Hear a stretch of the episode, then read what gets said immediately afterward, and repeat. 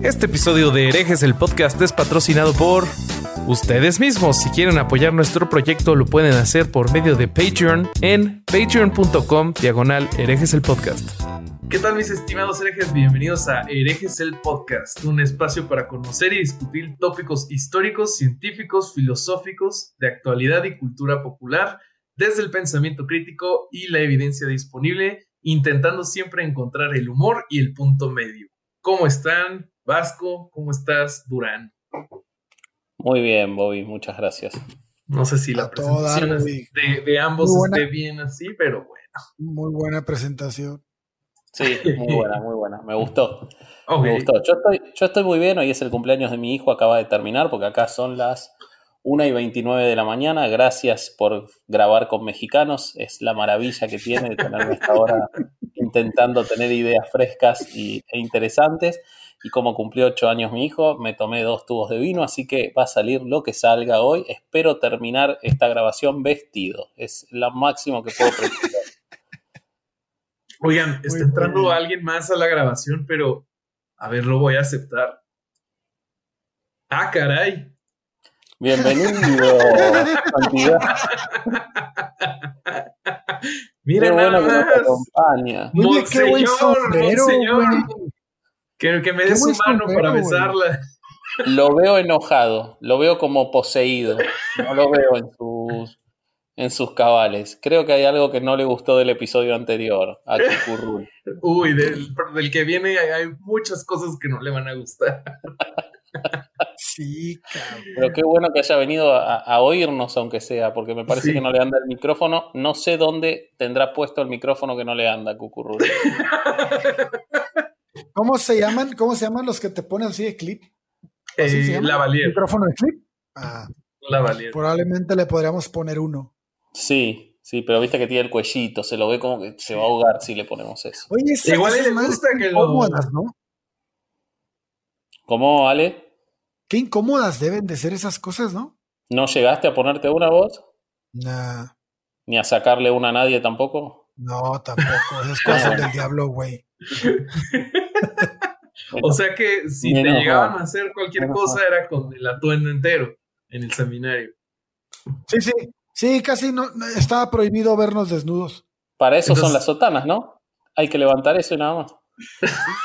son como las enaguas. ¿Cómo era la ropa? Me interesa, me interesa, ya que estamos hablando de posesiones de curas, digo posesiones y curas.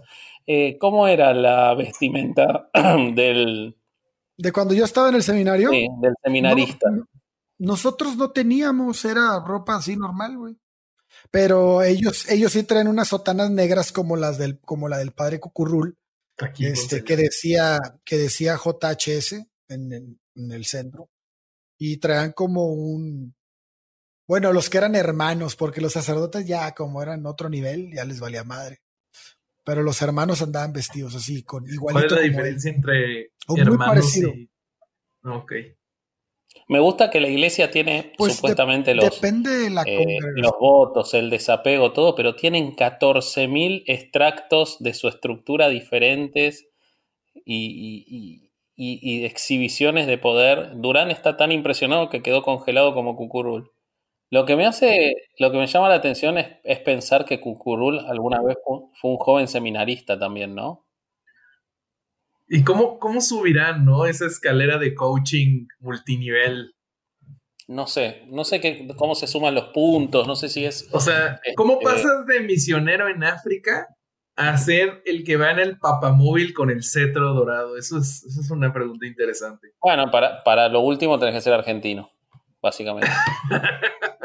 este, pero pero lo que yo pienso es que Cucurrún tomó el camino fácil, porque él estaban todos por, por la escalera de dar misa en un pueblito, después subir, todo. Él dijo exorcismos y se fue por autopista. Sí, sí, sí, pero también, pero también, también jugártela así, güey. Y después venía él.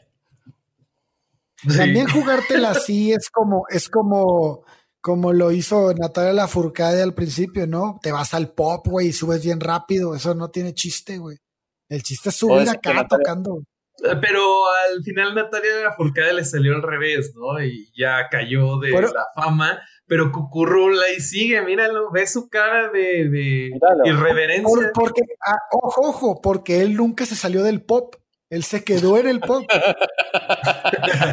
y Natalia Furcade lo que hizo fue subir con el pop y luego, ay, no, yo soy jazz o yo soy este, bossa nova. Y ahí fue cuando la banda le dijo, no, no mames. Igual ni Natalia Lafourcade lleva ese sombrero con tanta gracia, ¿eh? Reconozcámosle eso a, al querido Cucurrul. Eso sí. Ay, qué bonito es nuestro amigo Cucurrul. Oigan, Oye, yo ya no recuerdo qué grabamos. Eh, el capítulo de hoy, que ya lo estuve editando. antes de, seguir eh, también hablando de cumpleaños, hay que felicitar a Rodri, que es uno de nuestros patrons. Un gran abrazo, abrazo Rodri. Eh, que te la estés pasando muy bien. Felicidades, bola de pelos. Bola de pelos. Sí, una de esas. que no escucha los episodios, así que podemos decir cualquier cosa de él. Pero ¿Eh? felicidades, felicidades. este, y bueno, ya del episodio. Es como mi suscripción al gimnasio, más o menos, lo de Rodri con nosotros. No voy nunca, pero la pago todos los meses. Muy bien. eh, que, ah, ok, les, iba a decir del, episodio. Eh, está muy bueno. Eh, ya nos pusimos a hablar de, los casos. Eh, más específicamente, lo que van a encontrar es el caso de El caso del niño en el que basaron el exorcista y otros dos o tres casos más. Uno incluso de, del Islam que nos trajo Durán, está muy bueno muy feas las consecuencias y, eh, se me hace se me hace muy chistoso como ver a Durán enojado. Ver a Durán enojado es algo muy cómico. Yo creo que está siempre enojado, ¿no? O, la voz Yo siempre estoy enojado. Ah, me parecía. Sos como el increíble Hulk. Bueno, pero ni una risita, ¿no? Nada. Ah, cabrón, así funciona. No es cierto, güey. Yo creo que estoy enojado, pinches payasos. Eh, yo decía que me sorprende, ahora, ahora voy, termino esto y voy, pero está Cucurrul antes en la fila. Eh, yo lo que digo es que, teniendo en cuenta que hay 500.000 exorcismos por año en Italia, la verdad que tratamos pocos casos en el episodio, porque nos quedaron afuera básicamente 500.000 casos de Italia que podrían ser tratados. Por ejemplo, el exorcismo masivo que lo llevó a votar a Berlusconi tres o cuatro veces, ¿no? ese lo deberíamos haber analizado. Sí. Hay muchos. Aquí en Querétaro, yo no sabía, y es la capital del exorcismo en México. Pues sí, son bien muchos ahí, güey. Bueno, pero una cosa es ser mocho y otra cosa es que te quiera el demonio. Me parece que tiene un mérito. O sea, podría haber elegido Puebla. Uy, pero es que, bueno, ya no voy a decir nada de nuestras se me, Se me, hace, se me hace una muy buena puntada del demonio, güey. Yo no voy a decir nada de nuestras piezas poblanas perfectas. En eso, en eso lo voy a decir. ¿Eso significa pipope? ¿No sabían? Sí, claro. Sí, sí, sí, sí. Todo el mundo sabe eso. Hasta, mira, Cucurrul se ríe con lo que decís. Él estuvo en Puebla. yo tengo un amigo en Puebla que su abuelita, ya ves que se llama, que, le, que, dicen que Puebla la hizo Los Ángeles, ¿no? La ciudad la hicieron Los Ángeles. Pero hay gente ya grande que realmente cree que la hicieron Los Ángeles. O sea, ah. no es una mamada, güey. Yo tengo un amigo que su abuelita te lo jura y te lo perjura que a Puebla la hicieron Los Ángeles. Señora, no mames. Bueno, si los mormones creen que si usas calzoncillos no vas al cielo, ¿por qué la señora no puede creer que a Puebla la hicieron Los Ángeles, no? Así no estaría tan mal. No estaría la indisposición de ver evidencia. Es, lo justo lo que decía hace rato en las historias de Instagram la indisposición de ver evidencia. Pero bueno, siga señora, mientras usted sea feliz, que nosotros no le vengamos a decir nada. Y este, ¿y qué sentiste volviendo a escuchar para editar todos los casos? Siguen siendo un espanto, ¿no? Son un espanto, de verdad. Lo, lo que más me, queda el sentimiento de que eh, son injusticias, o sea, que se siga practicando esto, yo lo pondré al mismo nivel que la terapia de conversión que practican eh, los católicos y cristianos con los homosexuales o con los transgénero. Sí, que un día tenemos que hablar de eso. Sí, ese es un tema que nos puede dar un episodio, pero se me hace igual, es una tortura horrible que al final le cuesta la vida a personas y, y que al final no hay justicia, o sea, lo que, lo que tú dices en el capítulo, no voy a arruinar nada de, de lo que viene eh, eh, dentro de poco, pero pues lo que ustedes dicen como abogados es que sí, no, o sea, no se usa como agravante, se usa como una excusa con la que pueden salir libres y, no sé, se me hace una aberración horrible. Creo que van a acabar enojados después de, capítulo, de este capítulo, entonces qué bueno que lo separamos para tener el capítulo gracioso y el capítulo de, del coraje y la ira. Vos sabés que yo hoy que subí la foto y, los invito a todos los que están escuchando y mirando, y no sé si, si Bobby puede después agregar alguna, de las fotos reales de Annalise Mitchell. si el padre Gurrul me lo permite, voy a usar su recuadro para, colocarlo ahí. Porque para él es algo maravilloso que Annalise haya terminado así. Eh, y cuando ves las imágenes, yo hoy que las compartí, y gente que escucha el podcast y que ya sabe de lo que hablábamos y que ya sabe de lo que yo hablo en general en el resto de mi vida, eh, no lo podían creer aún así la, la imagen. Es, es demasiado más allá de lo feo y de todo, es demasiado surreal pensar que la película de Emily Rose está basada en eso y el terror de Emily Rose no alcanza ni para empezar a ver la realidad de lo que fue eso. Entonces, cuando una película, porque El Exorcista es todo un cuento y, era un malcriado, lo vamos a hablar en el capítulo, pero lo de, lo de Annelies tuvieron que bajarle al espanto para hacer una película de terror sobre el tema, porque la realidad era mucho más terrible. Eh, y eso, eso es demasiado fuerte. yo me acuerdo que... Este yo me acuerdo que en el capítulo, en el de primero de exorcismos, este, el que acaba de pasar, vaya, eh, hablamos de que hiciste una broma que me dio mucha risa en, su, en el momento, de que era muchísimo más grave que un padre, este, este, se ultrajara a un niño o, tratara de violar a un niño a que, a que un demonio se introdujera en una persona. Y yo dije que no, que probablemente era más, era más cabrón lo otro. Y me dijo Bobby, pero es que lo otro, el, el que un padre te viole existe y lo otro no.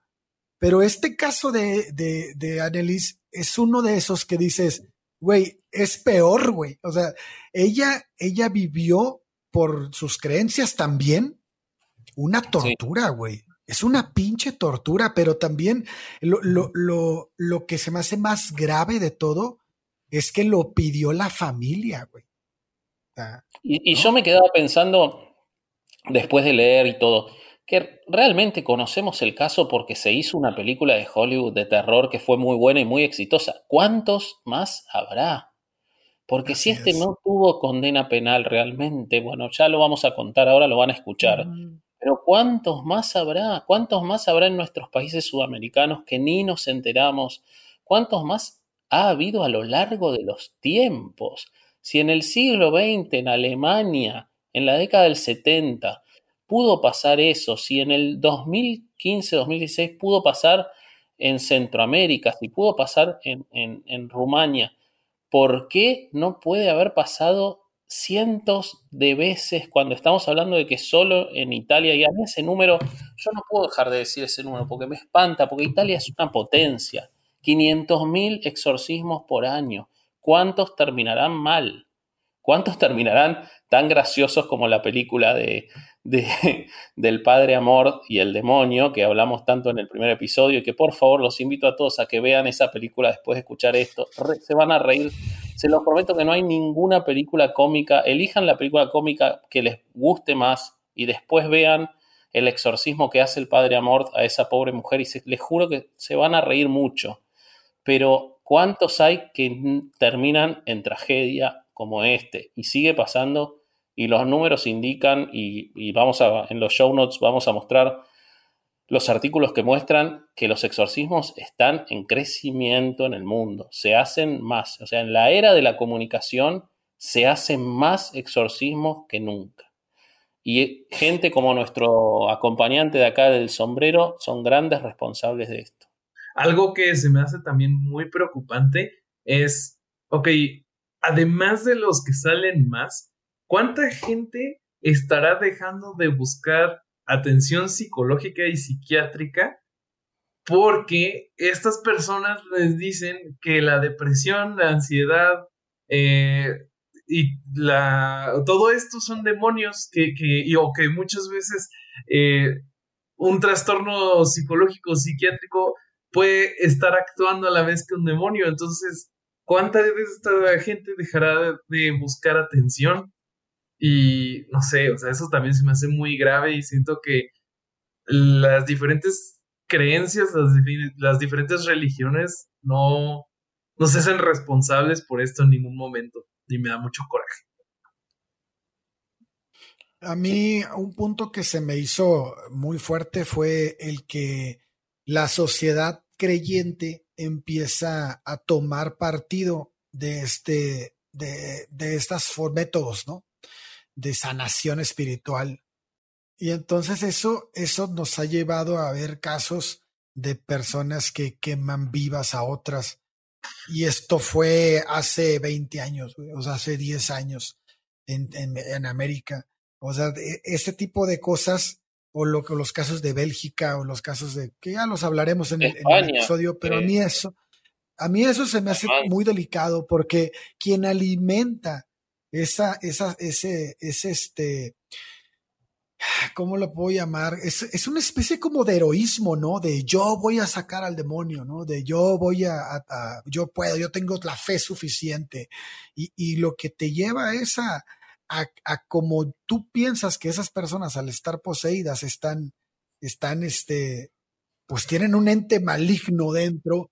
Entonces las queman vivas, las golpean, las torturan, las dejan sin comer, las dejan sin tomar agua, las crucifican. O sea, no, es algo increíble. Oye, además tú lo dices en el capítulo anterior, no solo heroísmo, es heroísmo exclusivo.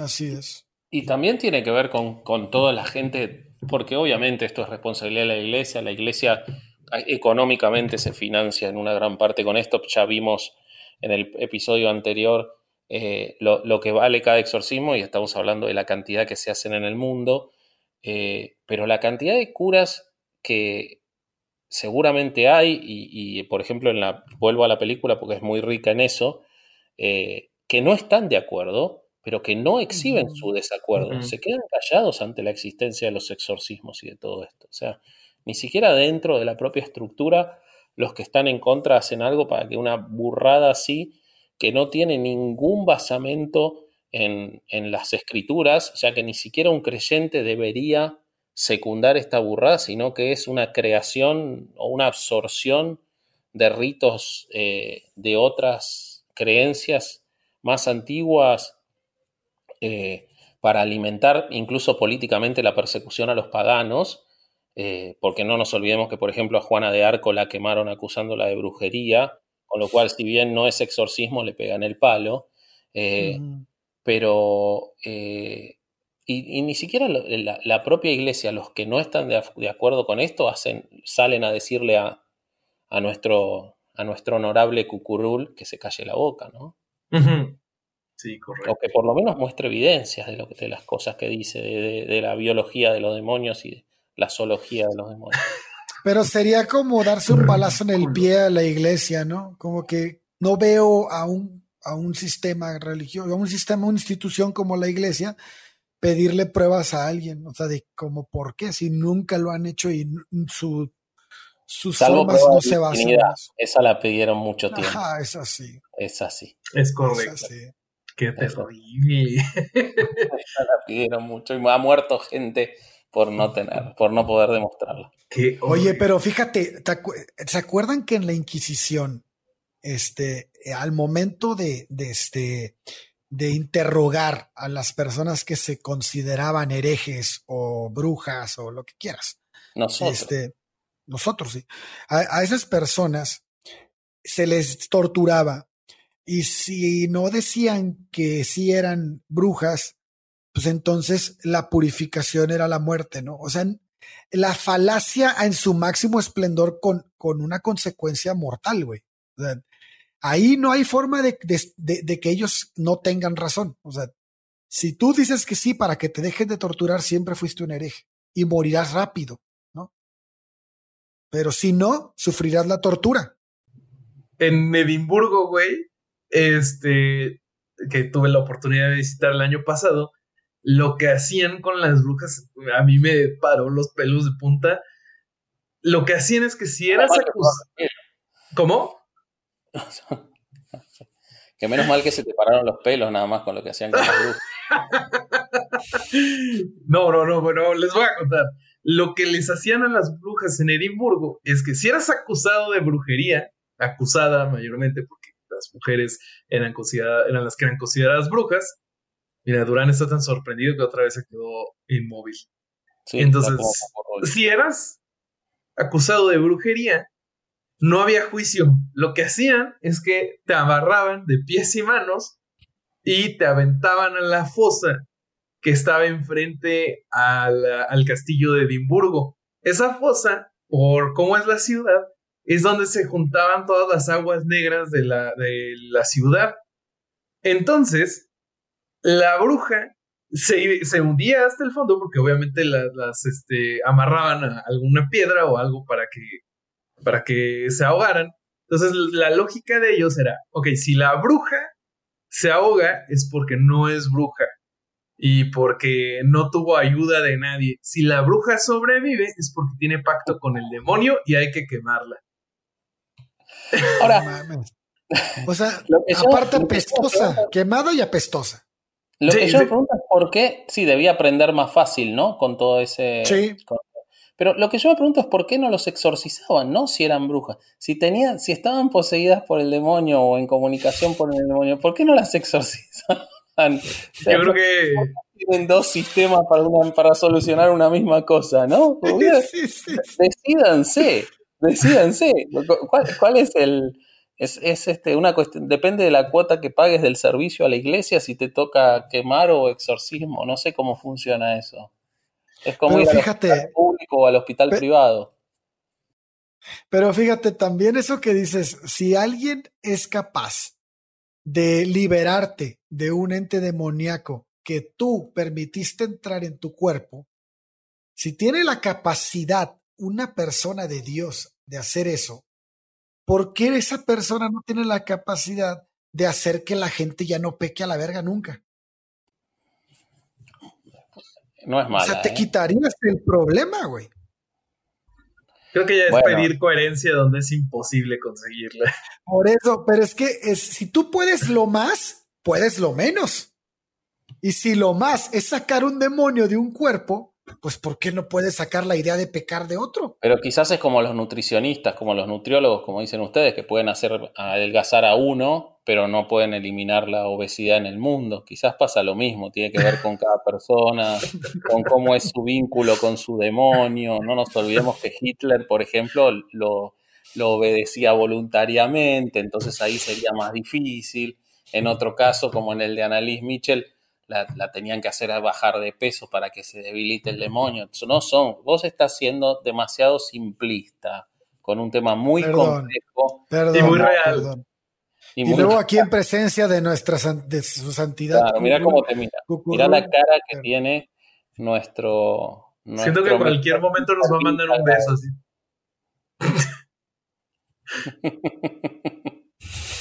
¿Vamos al episodio? Sí, vamos al episodio.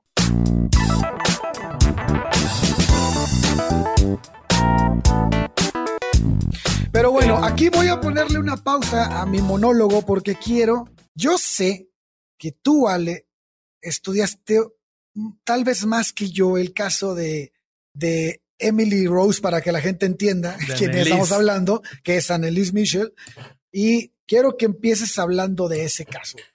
Eh, sí, creo que lo, terminamos mirando todos porque la verdad que es, eh, un caso muy paradigmático. Eh, sé que Bobby también, también estuvo mirando al respecto. es un caso muy paradigmático, como hablábamos con, con, ustedes, porque pasa de todo ahí.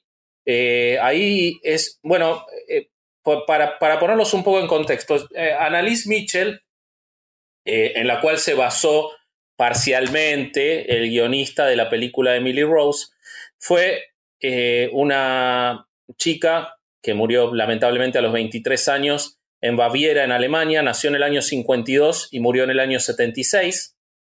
Desde muy joven le detectaron que tenía una forma de epilepsia, eh, epilepsia por la cual estaba medicada, eh, epilepsia que le produjo eh, dificultades a lo largo de su vida, de su juventud y de sus estudios. Tuvo que perder años de, su educación por, por, cuestión de, sus tratamientos de epilepsia, estuvo internada. Eh, y, pero ¿cuál es el trasfondo? Era de una familia sumamente, profundamente religiosa, especialmente su madre. Su católicos, ¿no? Ella Sí, católicos. Iban a eh, misa dos veces por día, güey. Sí, ah, el, y además iban a, diversos eh, retiros espirituales y seguían eh, las procesiones porque eran devotos de varios eh, santos patronos, entre ellos de una, de una santa que había padecido cuestiones similares a las de Annalise y que había muerto a los 33 años y que ella tomaba permanentemente de ejemplo. No recuerdo ahora Después lo voy a, en las notas lo voy a poner, no recuerdo ahora el nombre de la santa, pero eh, eh Santa Catalina algo. ¿Cuál es la cuestión? Eh, la madre de Annalise había tenido una hija antes que ella, que la había tenido sin casarse. Con el padre, pero antes de casarse. Esta, chica, este, esta hija había muerto de tan solo ocho años. Eso había llevado a la madre, la primera hija se llamaba Ana, además, la que había fallecido. Eso había llevado a la madre a vivir una profunda culpa y a vivir con mayor piedad y con mayor eh, eh, religiosidad. Sí, religiosidad su vida. Y eso lo había trasladado al resto de su familia. Su, su marido era profundamente creyente, pero no tan practicante, pero bueno, todos la seguían. Eh, y lo había trasladado mucho a esta chica desde muy eh, eh, pronta edad. Además era muy sobreprotectora y cuando Annalise, después de recuperarse y poder terminar su educación secundaria, puede ir a la universidad, la madre permanentemente le hace sentir que no está preparada para alejarse de la casa, boicoteando cualquier forma de independencia. Esto le genera una carga muy grande a Annalise que estando medicada empieza a tener de vuelta en la universidad eh, episodios em, de ausencias, de desmayos, empieza a escuchar voces nuevamente y obviamente basada en su profunda fe, vuelve a, a su casa y los padres principalmente se supone, pero eso está muy en, digamos, la intervención de la justicia después en el caso lo pone en duda, dicen que ella es la que pide ser exorcizada porque es la que está convencida de que tenía el demonio dentro. Eh, Algo importante en ese tema es que le habían diagnosticado, le habían, perdón, recetado psicotrópicos, güey. Sí, Exactamente. Ese es, un punto importante porque, pues, ella todo lo que le provocaron los psicotrópicos, obviamente por sus, por su, por su educación, y su, su creencia, pues lo relacionó directamente con eso. Sí, porque hay algo muy interesante en todos los exorcismos que es que solo los creyentes tienen demonios adentro. No, no, no encontré y lo busqué, realmente lo busqué, que haya habido algún que haya habido algún ateo poseído, no encontré ninguno. Budista poseído. Pero la naturaleza de los demonios es exactamente, que de la que habla el padre Cucurrul, es exactamente la naturaleza del ateo, güey. Claro, totalmente. Es igualita, güey. Totalmente. Es el raciocinio, el ejercicio de la libertad. ¿Cómo termina siendo ateo? Es igualito a cómo un ángel termina siendo demonio. Pero vos sabés que en, todas las religiones, yo eso lo estuve buscando, hay formas, o en muchas, no en todas, hay formas de posesión. Y hay formas de demonios, pero obviamente los atienden de otra forma esas cuestiones.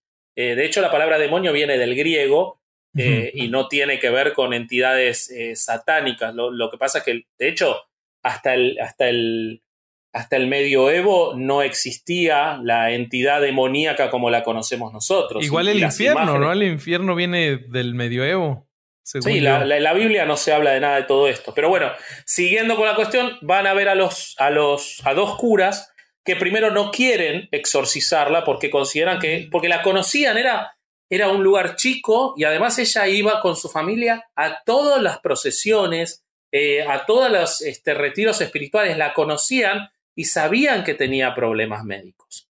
Ante la insistencia de ella y su familia, eh, particularmente después de una Navidad en la que ella tiene un, este, por culpa, ella vuelve de la universidad y la madre que no aprobaba nada de su, de, su este, eh, educación, de que estuviera educándose fuera de la casa, la reprime bastante y la trata bastante mal y ella tiene un, un, episodio de, de, de, su epilepsia agregado a la medicación. Y bueno, entonces van a ver a estos curas y ante la insistencia deciden exorcizarla. Eh, Bobby, vos lo, viste el caso también, ¿querés contar qué pasó a partir de ahí o eh, sigo yo? Eh, según yo, tú tienes más, o sea, de, lo, de cómo lo estás contando, tú lo viste más a detalle, pero de hasta el momento, y es algo que después vamos a ver con relación a otros casos, qué raro es como siempre los poseídos son gente muy religiosa, muy piadosa. O sea, sí. ¿por qué no le da esto a alguien que es casual católico que. Para, eso, para eso está la justificación de la iglesia siempre de que las personas más cercanas a Dios, ya lo habíamos hablado en otro episodio. Que otra falacia asquerosa. Son los más propensos a ser eh, molestados por el demonio o por el diablo, porque demonio está mal dicho si te refieres a Satanás. Ok. Ah, bueno, Según el padre Fortea. Cucurrul. Cucurrul, perdón. Cucucuchu, cucucuchu. eh, el, el, bueno, la cuestión es que ella entonces, cuando la empiezan, empieza un proceso de exorcismo, ella deja la universidad, deja la medicación, deja de comer. Eh, solamente se arañas, ¿no? Empieza a comer solamente Se, se, alimentaba ocasionalmente con arañas y otros insectos y bebía su propia orina y termina falleciendo muy rápidamente por un proceso de, ¿no? Deshidratación, desnutrición y un agotamiento corporal, además de que había destruido por completo sus rodillas por estar permanentemente en estado de constricción, haciendo hasta 600, eh, no, sé cómo se dice cuando te arrodillas para rezar, eh, bueno, nada, lo destruyó su rodilla, estaba en un estado calamitoso. Y, según una fuente que encontré, y además lo confirmé escuchando Señales Podcast, un podcast muy bueno mexicano también, que lo recomiendo.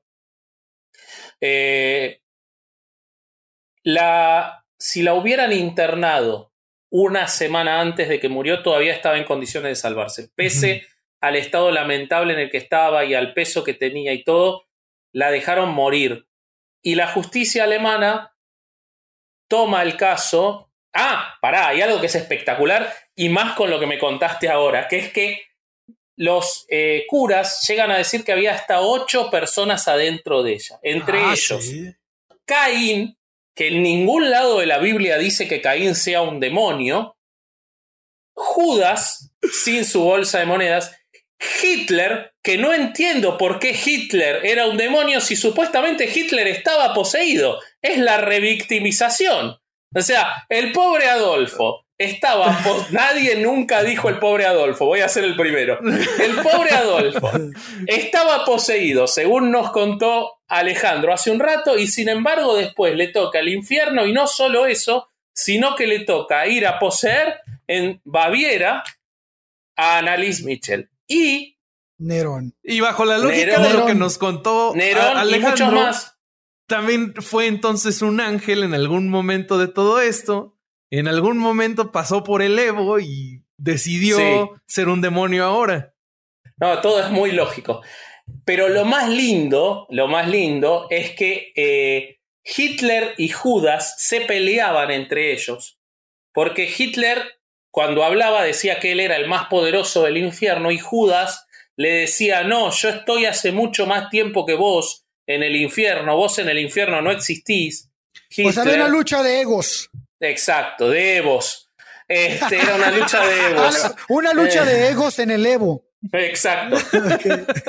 bueno, la cuestión es que termina falleciendo, los curas son procesados y condenados a seis meses de prisión nada más. Esto es algo que lo vamos a ver mucho en el caso, que para mí es el caso más espantoso de un, este, de los, por lo menos los que yo vi de exorcismo, que es el de Almanza. Y acá ocurre lo mismo. Se termina, la justicia de estos países termina tomando la cuestión esta y en vez de tenerla como un agravante, le, suaviza las penas. Le dan solamente seis meses a los curas. Y a los padres no le dan nada, porque si bien los condenan, consideran que por el padecimiento ya sufrido por todo esto, ya tenían la condena cumplida. No. Con lo cual, murió al pedo. Eh, no, nadie se hizo cargo de la situación.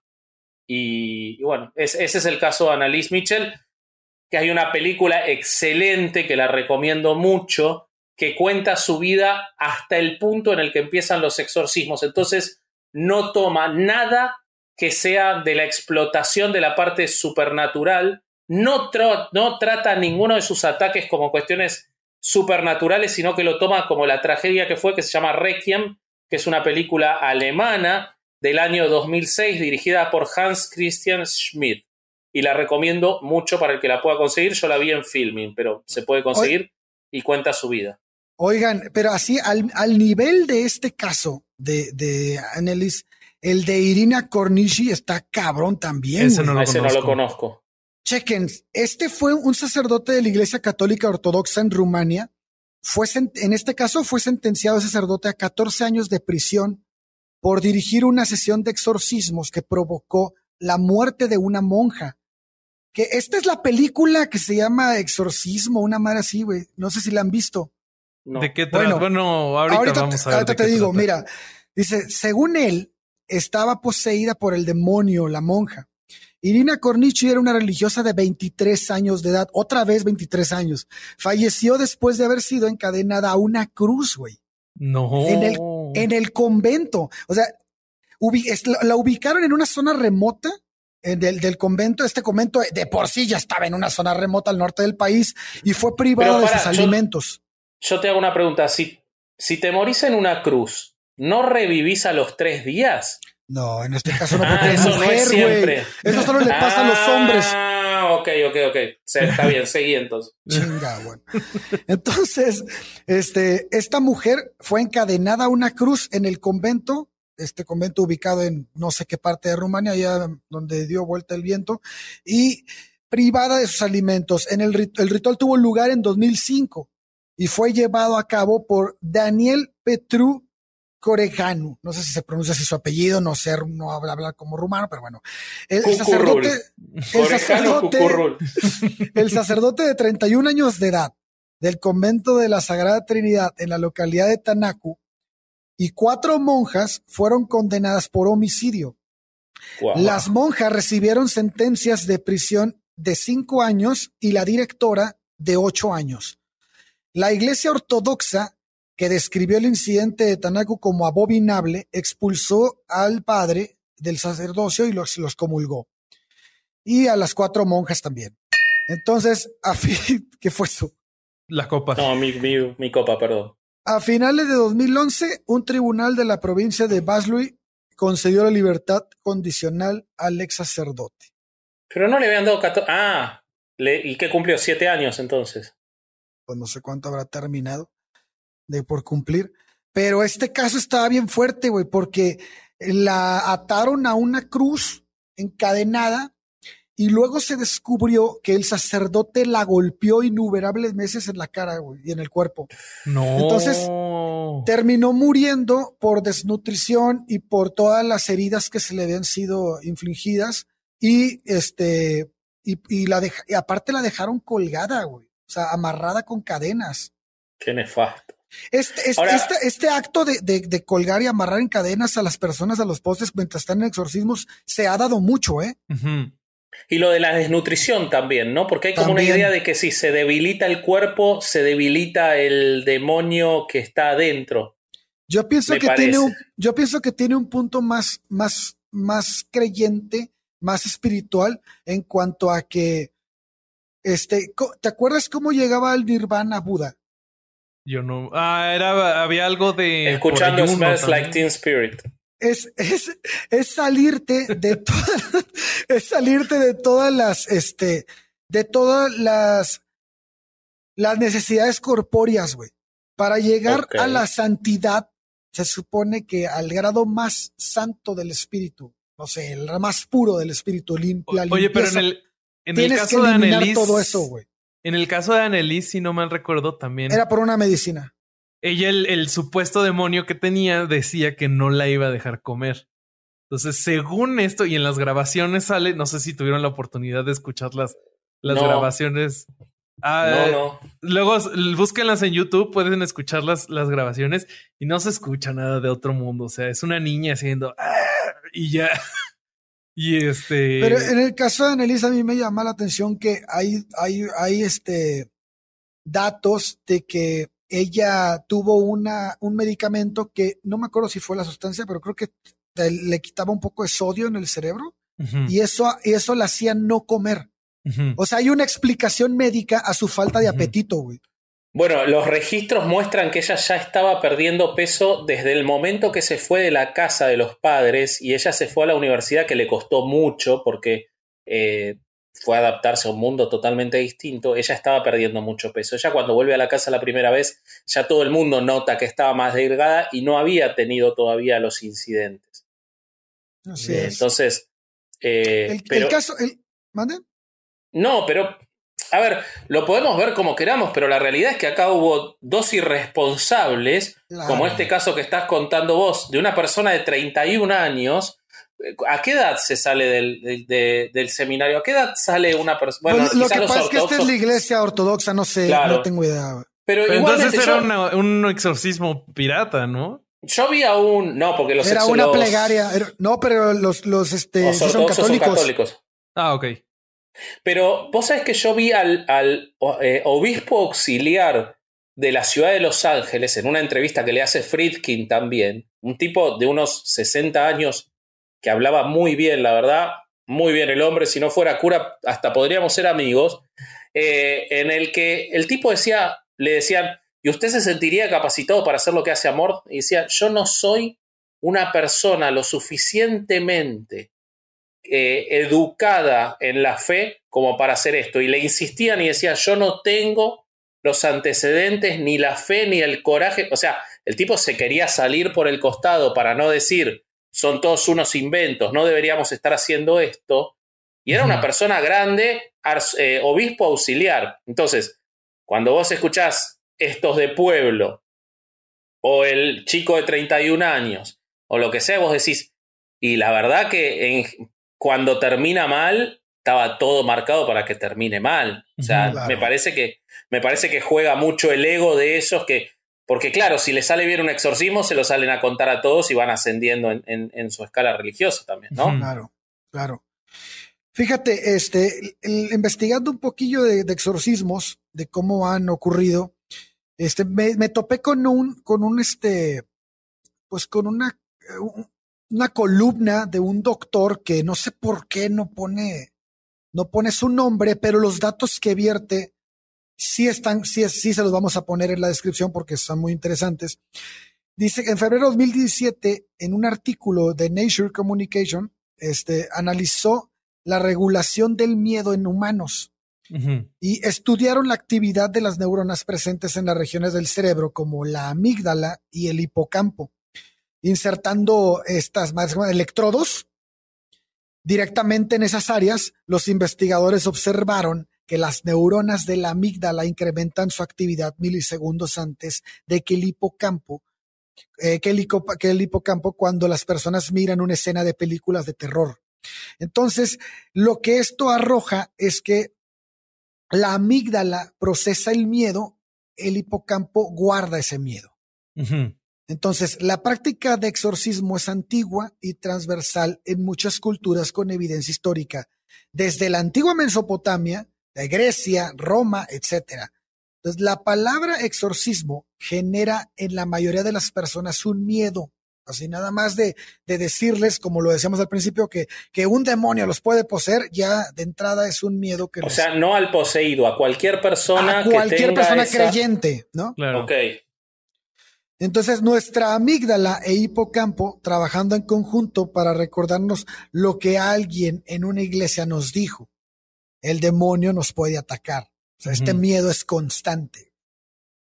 Entonces, él, el doctor hace una pregunta y dice, ¿creen que debemos en este siglo XXI temer o, tener necesariamente exorcismos vigentes, güey? Entonces dice él, consulta a tu médico, no a un exorcista. Dice, porque la Iglesia Católica, como bien dijimos, popularizó este miedo durante, el, durante la contrarreforma, ¿no?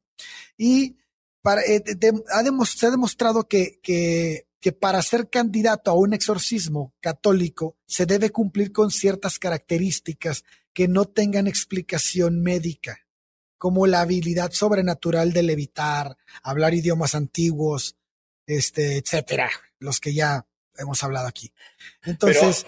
Pero, igual depende a qué médico, ¿no? Porque yo ah, he visto, he visto entrevistas en las que a médicos le muestran videos de exorcismos a psiquiatras supuestamente respetados y los psiquiatras dicen, seguramente son psiquiatras católicos, no lo ponen en la referencia, pero los psiquiatras dicen, y bueno, pero si a la persona individualmente le sirve para sacar su padecimiento eh, o, o, si tiene este el trastorno disociativo del trance y posesión y entonces a través del exorcismo logra mejorarse, esto sería como estar en una sesión de, con el psicólogo individual.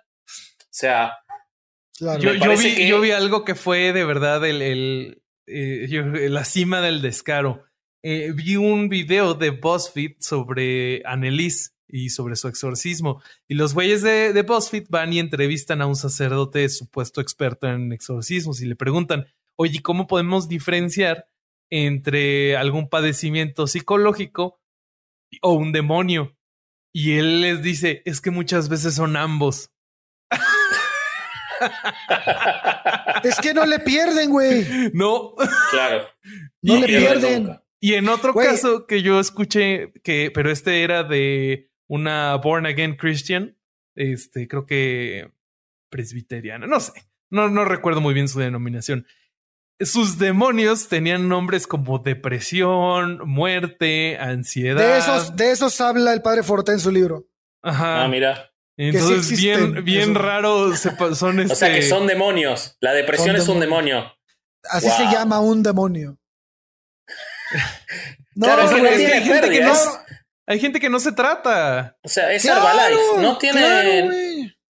Pero el problema es que es que lo adoptan. Fíjate, yo todavía veo a la Iglesia Católica que se le escapan muy poquitos casos en los que torturan gente y se termina muriendo la persona, como el caso de, de Mitchell. y como el caso de Vilma Trujillo. Pero bueno, en el caso de Vilma Trujillo no, fue la Iglesia Católica. tampoco lo conozco. ¿No? Bueno, Vilma, no. No, no, no, vamos a entrar mucho en ese, pero ese fue en 2017 en Nicaragua, güey. Pero este fue la iglesia pentecostal. Por eso quería tocar el tema de que la iglesia católica todavía tiene como ese filtro de que de, no se animan a golpear o a, colgarlos de una cruz, a menos que esta iglesia, la, la, la, rumana que sí lo hizo, pero es raro verlo. Pero en las iglesias de, de, de cristianos como la pentecostal, como los evangélicos, este, esta actividad la vemos más, güey. Esta chava que les decía era pentecostal, ya me acordé. Ah, bueno, la de Vilma Trujillo fue torturada y, no alimentada por días hasta que finalmente fue quemada en una hoguera. Güey. No. ¿Qué? ¿Eso cuándo fue, Esto fue en Nicaragua en 2017, güey. No. Increíble. La quemaron. Increíble. No. O sea, eh, eh, y como este caso, tenemos el de Brasil, tenemos eh, el de, mira, tengo aquí los enumeré. Tenemos uno en Bélgica, tenemos uno en Brasil en 2009, tenemos uno, el de Rumania que fue en 2007, en Alemania en 2017, en, en Estados Unidos en 2018, en fin, tenemos casos para aventar para arriba en donde se han muerto personas, en donde han estado a punto de morir personas. Por ejemplo, el de Bélgica, condenaron a seis por matar a una mujer en exorcismo. Seis personas fueron halladas culpables de asesinar a una joven de 23 años otra vez durante una sesión de exorcismo. O sea que los 27 del rock en el exorcismo son los 23. Al parecer sí. Está bueno saberlo. Si pasaste los 23 ya es probable que no mueras de un exorcismo. Es probable, es, parecido pero sin la diversión y la fama. hay, hay que ver si esos 23 años no tienen algo que ver para ellos que sea una edad en la que tengan que hacer un exorcismo, güey. No sé, cabrón. Ya, ya ahorita a estas alturas no sabría. Pero bueno, en este caso, este, la sesión de exorcismo a la que se sometió a Latifa Hashmi en 2004 es conocida como Rokja y es una mezcla de magia y religión. No sé cuál es la diferencia entre estas dos, pero bueno, relativamente común en los países de confesión. Que la magia sí te entretiene en los cumpleaños de chicos. Esa es la diferencia. Entonces, esta religión practicada por los implicados del caso, este, de acuerdo con el tribunal, la víctima recibió más de un centenar de golpes con un bastón en el que sus verdugos habían escrito versos de Corán, del Corán. También en la obligada, la, también la difunta fue obligada a pasar días sin comer y a beber varios litros de un agua con la que se habían lavado los versos del Corán escritos en, con safrán. Además, tuvo que pasar diversos días con un casco enfilado en la cabeza para que escuchara los versos del Corán durante 24 horas sin cesar. Qué el día de su muerte, Latifa había sido sumergida en un baño extremadamente caliente con los puños y las rodillas atadas y terminó por ingerir una gran cantidad de agua. Latifa había decidido abandonar la medicina tradicional y eligió, el Rokya para curarse, argumentó así su la defensa en el juicio. O sea, este tipo de casos son los que se dan cuando tu creencia es tan estúpida que te lleva a meter a una persona en agua hirviendo para sacarle un demonio, güey. O sea que tenía un, eran eh, islámicos. Estos eran islámicos. Era un jin lo que tenía dentro.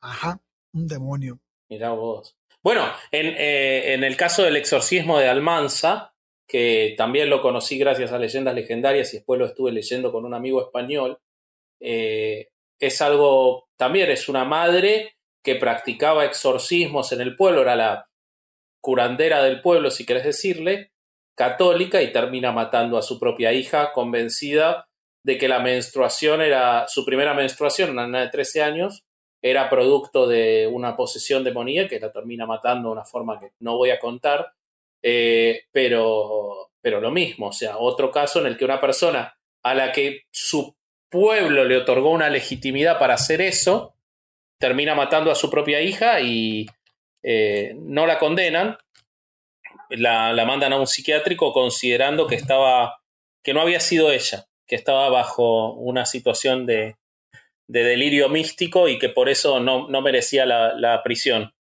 O sea, se salva por lo propio que causó la muerte de la hija. No es posible. Oigan, ¿ustedes vieron el, el caso del niño sobre el que basaron el exorcista? ¿La película? Sí lo vi por ahí en Similla, pero Supongo que lo leíste. Eh, sí, estuve, lo estuve checando porque, o sea, creo que en la cultura pop es de lo que más conocemos todos, ¿no? Claro. Y yo creo que es lo que nos hizo a todos conocer los exorcismos, la película El Exorcista, por lo menos a nuestra, a los últimos 50 años. Por algo era la preferida del Padre Amor. Oye, pero algo que de lo que me llama la atención es que en ese caso y creo que también en el de Anelis estuvieron metidos los jesuitas, ¿no? No creo que sí eran jesuitas. Sí. En, el, en, el de, en el de este chavo estoy seguro que había, o sea, él, ellos eran protestantes, creo. Eran cristianos. Luteranos. Luteranos. En realidad, la madre era luterana. Yo eso sí lo leí. No leí el caso en, en, detalle. La madre era luterana y la iglesia católica utiliza mucho eso para demostrar que sí, puede haber posesiones fuera del catolicismo, pero el padre era católico no practicante y eso no lo cuentan nunca. Entonces, o sea que en realidad sí estaba el catolicismo. En, ese caso, o sea, hicieron a la, familia entera convertirse al, al, catolicismo. Y este, y dicen que sí, que es como en la película, que todo fue a partir de una, una ouija con la que el niño jugó para ponerse en contacto con una tía que acababa de morir y con la que él era muy cercano. El niño estaba, bueno, el chavo estaba en su pubertad. Y este, con este caso, lo que se me hace a mí en particular ridículo es que llevaron al chavo a primero un, un padre no experto, bueno, que ya vimos que el expertise en esto es algo de plástico.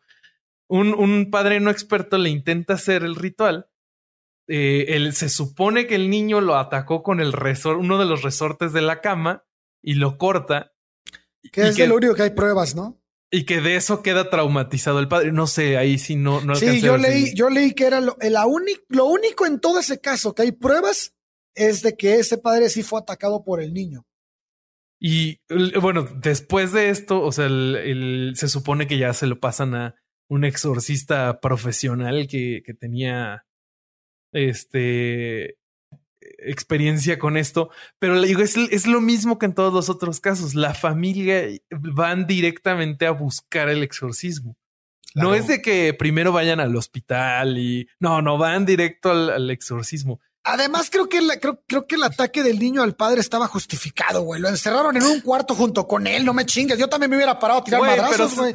Pero, pobre niño le salió al revés porque después lo, lo encerraron en una universidad jesuita y participaban entre varios padres al mismo tiempo. Entonces, solo, nadie sabe lo que le hicieron al pobre niño.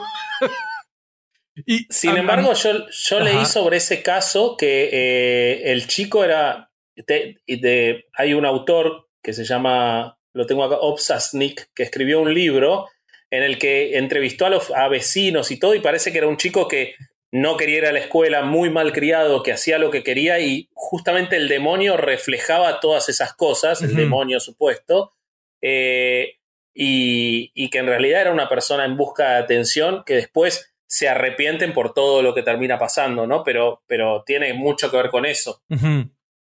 El, lo, mejor de todo esto, bueno, a mí se me hace lo, más divertido es que al, niño le decían, le hacían los rituales en latín. Les estoy haciendo el cuento lo más corto posible porque ya llevamos un buen rato en esto.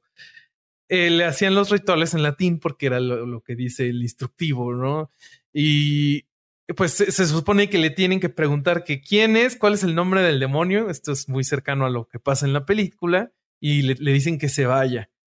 Y, el niño a veces contestaba en idiomas y lo típico.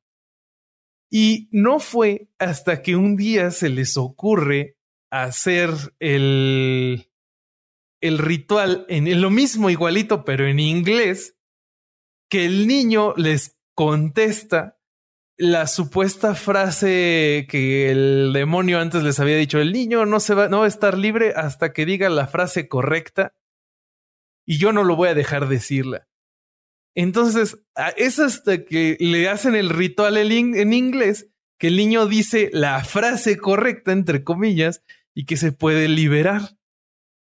Y, según esto, a partir de ahí ya no volvió a tener ningún problema y vivió hasta hasta. O sea que no hablaba lenguas el. Sí, sí, qué, coincidencia, ¿no? Hasta que te hacen el, el exorcismo en la lengua que tú sí entiendes, es que te hace efecto.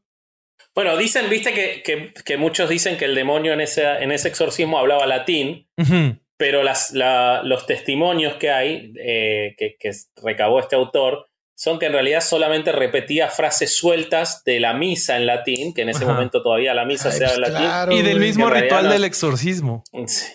Güey, es, es, es, tan sencillo como que supongamos que Ale y yo nos enfermamos de una pendeja de la cabeza.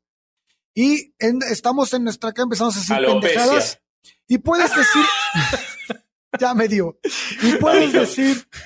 y puedes decir, por ejemplo, por ejemplo, puede ser que Ale y yo, que tuvimos acceso a muchas palabras en latín por la carrera que estudiamos, pues vociferemos dos o tres pendejadas en latín, güey. Sí. Podríamos decir el, el, el, el, lema de la Universidad de Salamanca en latín y van a decir, están poseídos, güey, ¿no? Sí, sí, es sí. Así sí, es fácil, güey. No tienes que aventarte el Quijote en español siendo rumano para hablar, hablar lenguas extranjeras, güey, ¿no? No, y muchas veces puedes decir estupideces o balbucear y, te van a decir, está hablando en lenguas. Pero aquí lo que, vi, lo que yo pienso es, güey, o sea, si sí existe el Dios católico, ¿qué está haciendo en este momento? Yo me lo imagino como, como una versión muy chafa de Jigsaw, el de, el de Saw. O sea, es como, güey, este tipo está poseído y la única manera de que va a dejar de estar poseído es si dice la frase pero no la va a decir a menos que le lean el exorcismo en el idioma que sí entiende que comience el juego. Bueno, pero ¿qué, hace Dios si permitió que un tipo se llame Cucurul? O sea, ya vemos que. Cucurul. Cucurul. Cucurul. Este. No, a ver, me parece que, de todo esto lo que se ve es que ellos son los primeros interesados en que los exorcismos estén, entonces no van a poner en duda nada de lo que ocurra durante un exorcismo. cualquier, estupidez que pase, cualquier estupidez que pase la van a legitimar, porque lo que les sirve son los exorcismos. Ah, esa es otra cosa. No hay un solo caso de exorcismo que haya sido bien documentado y estudiado por la ciencia que haya terminado siendo exorcismo. Todos terminaron siendo enfermedad mental. Lo mismo del poema de Tim Minchin. Los Todos únicos, los misterios resueltos siempre terminan siendo otra cosa que no es magia. Los únicos casos de exorcismo real son los que la iglesia dice que son. Claro, claro. Sí, sí, sí. Es, el descaro total, güey. Como, o sea, te, te ven, no sé, te leen el tarot y eso sí te dicen, no, güey, eso puede hacer que te, que te no, no te metas en rituales externos, porque los míos sí son los buenos. Güey, no mames. por eso te digo que es un posicionamiento de marca, güey. Todo el tiempo. Y no solo eso, sino la importancia que le dan a los demonios o a los, al diablo en todo esto, que después no se refleja ni siquiera en sus propios relatos de lo que ocurre con, con esa, esa posesión, porque en realidad es mucho más grave la consecuencia de curar el exorcismo, que, perdón, de curar la posesión a través del exorcismo que la propia posesión demoníaca, en la cual hacen su vida y cada tres meses es como ir a, un control del dentista, más o menos. Es como en, ajá, de, los casos que yo vi, como el de el, el de Annelies, el de esta chica que era eh, ay, puta, se me olvidó, la, la Born Again este, eh, hacían su vida en, en, el, en el día. Y, claro, por eso. Y entonces, ¿y, qué es este? El demonio dice, bueno, no te voy a influenciar ahorita durante el, en el día para que hagas pendejadas, me voy a esperar a la noche. Salvo con Hitler y Stalin, pero que ellos ah, tomaron la decisión. Oye, güey, pero es que no, es que no mames. Todos los que hemos estudiado alguna vez, algunas estudios de posgrado, güey, Sabemos la hueva que es ir a pararte todos los pinches días, güey, o, como sea tu. A menos que te interese mucho el asunto. Entonces tiene que ser una materia que te gusta mucho a ti. Entonces, estos güeyes deben de creer de tal manera para haber estudiado un maldito doctorado o una especialidad en demonología, güey. O sea, ¿qué tanto te debes de tragar para Yo creo que es como el coaching, güey. Güey, no mames. me estás escuchando todo el tiempo, todo el tiempo a un maestro decirte que Belial está por encima de, de Belcebú. Es el coaching católico, güey. Es el coaching católico. Claro, pero es que, tiene un punto, tiene un punto, Al, en lo que dice, porque si hiciste todo eso y dedicaste tu vida a eso, no vas a decir que no son, que no son poseídos, vas a decir que todos son, porque querés ejercer tu, todo lo que te tragaste de, de, los exorcismos. Y más si cuesta 300 euros hacer un exorcismo. No, y lo que sube en el poder dentro del clero, el exorcista, porque es tomado como en cada, se supone que en cada ciudad importante hay una iglesia dedicada a exorcismos. Es un cargo interesante ese. Y el conjunto de falacias que existen para que no se pueda derrocar ese puesto. ¿Saben qué también me llama la atención? El cómo en varios de estos casos que, hemos visto hoy hay una clara, eh, un claro diagnóstico de, psicopatologías. Por ejemplo, en el caso del, exorcista, hay varias personas que en, su análisis concluyen que el adolescente tuvo una relación incestuosa con la tía que murió. Y en el caso de la Born Again Christian, ella nació discapacitada, su madre abusó de ella sexualmente y después cayó en drogas y también decía el documental y en música metalera, que seguramente eso es lo que hizo que al final cayera poseída. Fue eso. Fue eso. y, y, ella misma igual llegó, pero, o sea, entonces de varios de estos casos hay psicopatologías y que la iglesia dice, no, no, no, bueno, o sea, sí están, pero no, eso no era, era el demonio al final. Pero es que el padre Amor le pide a los eh, supuestos poseídos todos sus antecedentes clínicos, los revisa él mismo, que no es médico, ni tiene ninguna, ninguna experiencia en medicina, ni en psiquiatría, ni en psicología, y luego de revisar él los antecedentes médicos, él mismo era el que determinaba si eran sujeto de, de exorcismo. Entonces, ¿qué, es negocio redondo, negocio redondo. ¿Qué falla puede tener? No, nada, no se les puede escapar nada. Sería genial ver uno, ¿eh? Sería muy bueno ver un exorcismo. No mames, no te, te cagas de la risa, güey. Claro. no podré. Y te van a decir que. Sé que, traes el demonio también. Si fuera, si hubiera forma de acceder a eso gratis y no tener que pagar nada, yo propondría que lo hiciéramos. No, pero miren el documental. Aunque nos cobraran, yo pagaría por verlo, güey. Que nos digan, que nos digan en los comentarios si quieren que nos metamos de incógnitos a un exorcismo. Güey, yo sí pagaría por verlo. Es como un show. Traer a alguien que nos exorcice. Estaría bueno traer a alguien que nos exorcice a los tres decir es que abrí un canal ateo y este aquí y después de estar. Si hay, sacerdotes, este, exorcistas que deberían de vernos a nosotros como personas con el demonio adentro, güey. ¿Y sí? Claro que sí, güey. ¿Y sí? Probablemente completamente con todo, güey. Probablemente nuestros chistes de pedofilia. Salvo los 23 años. Ah, sí. Nos pasamos. ¿Cuántos tienes, Bobby? ¿Cuántos tienes? 33, ya 10 años. Puta, ya se brincó los 32, hubiera sido como que el voltereta. Ah, podía ser, podía ser. Ni modo. Bueno, ya está, ya está, entonces no nos va a tocar. bueno, la verdad me, reí mucho y aprendí un montón de cosas que no sabía, así que muchas gracias por esto. Gracias, Ale, por. todos. Gracias, Ale, porque nosotros miramos documentales. Vos te leíste unos libros imposibles. Sí, batallé mucho, güey. Hoy, hoy eres el héroe sin capa. Sí. Batallé mucho, güey. Pero ahora, por eso mismo dije, güey, ¿cómo chingados si yo me leí este libro, estos dos libros que, que, me apartaron en un día? Estos güeyes, ¿cómo le hacen para aventarse una pinche especialidad, cabrón? Sí, no, tienes que comprarlo por completo tienes que, porque... Tienes que ser muy creyente de eso.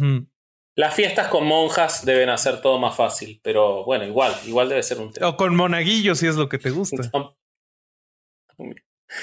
bueno, muchachos.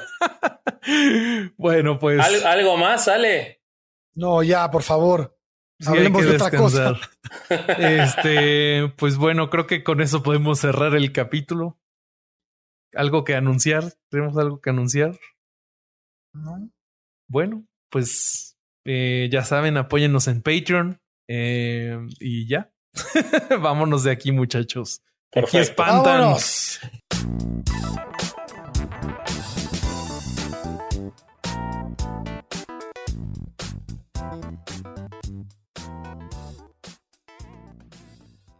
¿Estás listo para convertir tus mejores ideas en un negocio en línea exitoso? Te presentamos Shopify. Tal vez no lo sabías, pero nuestro podcast More Than Mamis es un negocio y lo empezamos por supuesto para desahogarnos y hablar sobre la maternidad, no para convertirnos en expertas de ventas y del e-commerce. Así que sí, necesitábamos ayuda para vender nuestro merch y poner en marcha nuestra tienda. ¿Y cómo suena con Shopify? Llegó otra venta. Shopify es la plataforma de comercio que está revolucionando millones de negocios en todo el mundo. Ya seas un emprendedor desde tu casa o desde donde sea, Shopify es la única herramienta que necesitas para iniciar, administrar y hacer crecer tu negocio sin dificultades. Con Shopify puedo gestionar pedidos, envíos y pagos desde cualquier lugar, brindándote toda la información y estadísticas de tus ventas al detalle. Regístrate para un periodo de prueba con tan solo un dólar al mes en shopify.com barra sonoro, todo en minúsculas Ve a shopify.com barra sonoro para llevar tu negocio al siguiente nivel. Shopify.com barra sonoro.